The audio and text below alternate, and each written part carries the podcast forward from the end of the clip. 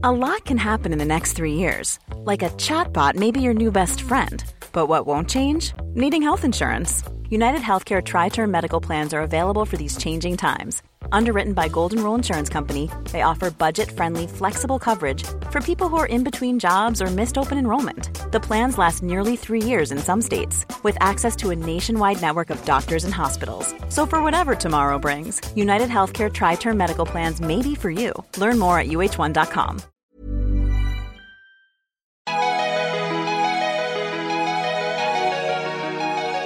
Bonjour, je suis Jean-Mathieu Pernin. Bienvenue dans Libellisé, le podcast de Libération qui vous raconte la présidentielle. Depuis le mois de février, nous vous relatons les coulisses de cette course à l'Elysée où entre coups combat d'ego, ralliement et même un chien électeur pendant les primaires des Républicains, il s'est passé quelques petites choses. Dimanche, on vote pour le premier tour et Libellisé vous propose de revenir chaque jour de cette semaine sur la campagne d'une ou d'un candidat vu par là ou le journaliste qui l'a suivi au plus près, aujourd'hui Fabien Roussel. Et le journaliste qui a été au plus près euh, du candidat, c'est toi, Rachid Zeresh. Salut. Salut. Alors pour toi, quel a été le moment le plus marquant de la campagne de Fabien Roussel? Ça dépend de où on se place. Si tu me demandes euh, quel moment lui il a préféré, je pense qu'en février, le meeting à Marseille, devant 3000 communistes, c'était une salle pleine au Prado. Et il était heureux. Il y avait de la musique, du monde et, euh, et c'était un peu son, son, son, départ de campagne, son vrai départ où il y avait les télés, beaucoup de journalistes, beaucoup de presse qui étaient là. Donc pour lui, je pense, le moment important, c'est celui-ci. En tant que journaliste, je dirais que c'est facile, c'est la polémique sur la viande. Quand il va, sur France 3 et il dit que il faut un, bon vin et un, du bon pain et du bon fromage, et qu'il y a un débat sur la viande et la nourriture. Et là, c'est là où il, où il euh, entre guillemets, se révèle. Il profite de la polémique, il la tire vers lui, et il surfe dessus pendant des semaines. C'est-à-dire des, semaines. Chaque média, il parle de viande, de, de bon vin, de fromage, parce qu'il sait que c'est un débat qui, euh, qui crispe à gauche. Certains le, le jugent trop euh, franchouillard. Et ça, c'est ce qu'il a fait un peu connaître. Et beaucoup à droite. Beaucoup de médias de, de droite et de gens de droite l'ont aimé à ce moment-là et l'ont mis un peu en valeur. Ils ont dit, ça c'est la vraie gauche. Ça c'est ce qu'on aime à gauche. Lui au moins il assume ce que la, la, la gauche ouvrière, populaire, franchouillarde. Et c'était pour lui un moment très important. A-t-il cru euh, un moment à sa victoire? Fabien Roussel est né grâce à Mélenchon. Fabien Roussel est là aujourd'hui en opposition à Mélenchon.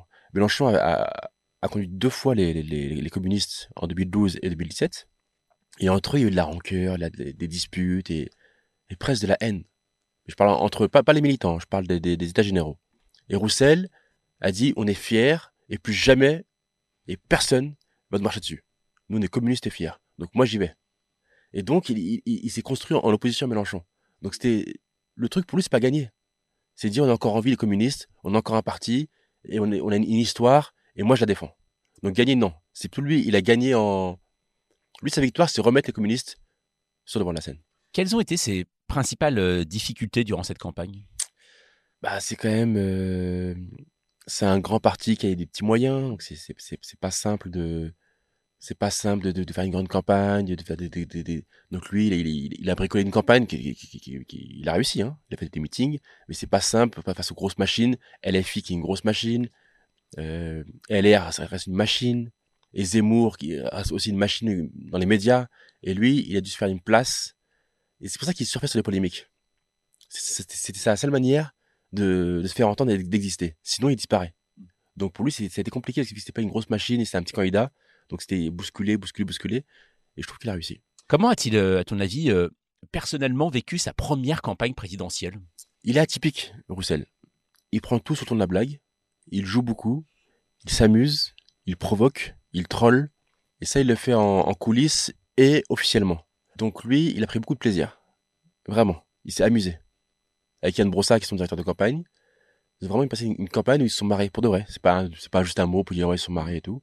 Il avait vraiment vécu une campagne plaisir pour lui. Il s'est amusé. Après, il y a un truc plus important qui va arriver, c'est le score. S'il fait un score rikiki, c'est-à-dire moins de 2%, ce sera plus compliqué pour lui. Mais s'il il parvient à faire un score, euh, c'est petit, hein, mais s'il fait 4%, ce sera l'homme le plus heureux du monde. Et s'il fait plus de 5%, Là, il défile sur les Champs- les Champs-Élysées. Euh, Est-ce qu'en coulisses, pour toi, il y a un événement euh, qui résume sa campagne? En coulisses, ce qui est compliqué à, cette question est, est assez compliquée parce que, comme je disais, Fabien Roussel est assez identique en coulisses et en public. Il fait le show.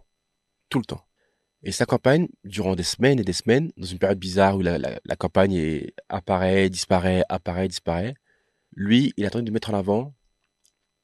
Il parle tout le temps de, de viande. C'est bizarre, hein Il parle tout le temps de viande. Quand- quand- moi, je suis allé le voir en interview. Je pose une question et j'étais avec euh, Amandine ma, ma collègue. Je pose une question. Est-ce que vous êtes heureux, monsieur Roussel? Prends la question pour introduire comme ça. Et là, il part direct. Moi, je suis heureux, contrairement à la gauche, et la viande.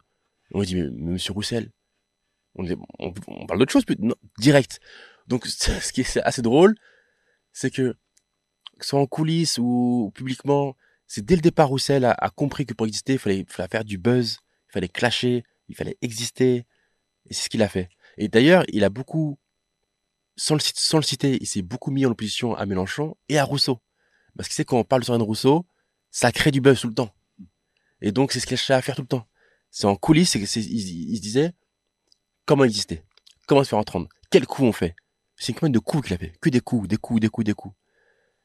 Et plus le- la campagne, plus le vote approche, et moins les coups fonctionnent.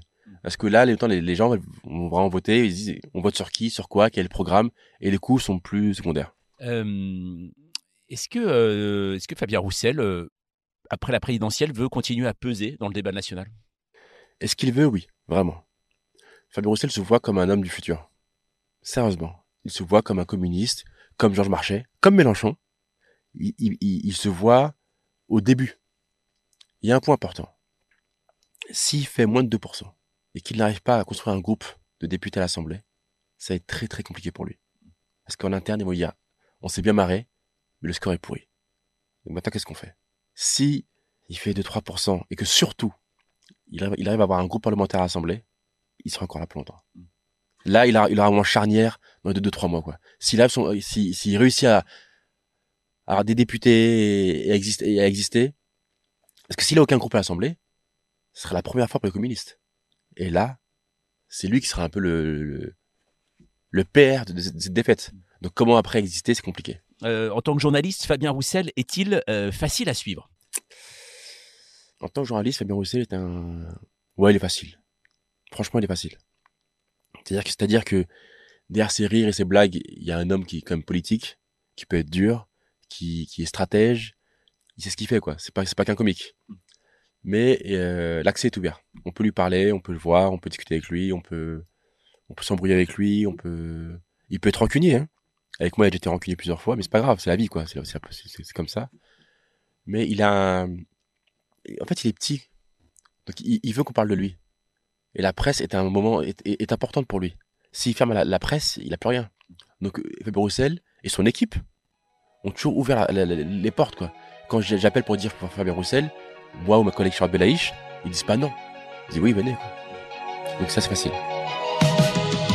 Merci Rachid, Libellisé spécial premier tour continue. On vous donne rendez-vous eh bien toute la semaine hein, avant le vote pour écouter ceux qui ont suivi au plus près les principaux candidats, qui ont arpenté les coulisses de cette élection depuis des mois. La musette pleine d'anecdotes est toujours en pleine forme. Retrouvez tous les épisodes sur votre application de podcast préférée et sur libération.fr. Un bon podcast avant d'aller voter, toujours le mot d'ordre de Libellisé.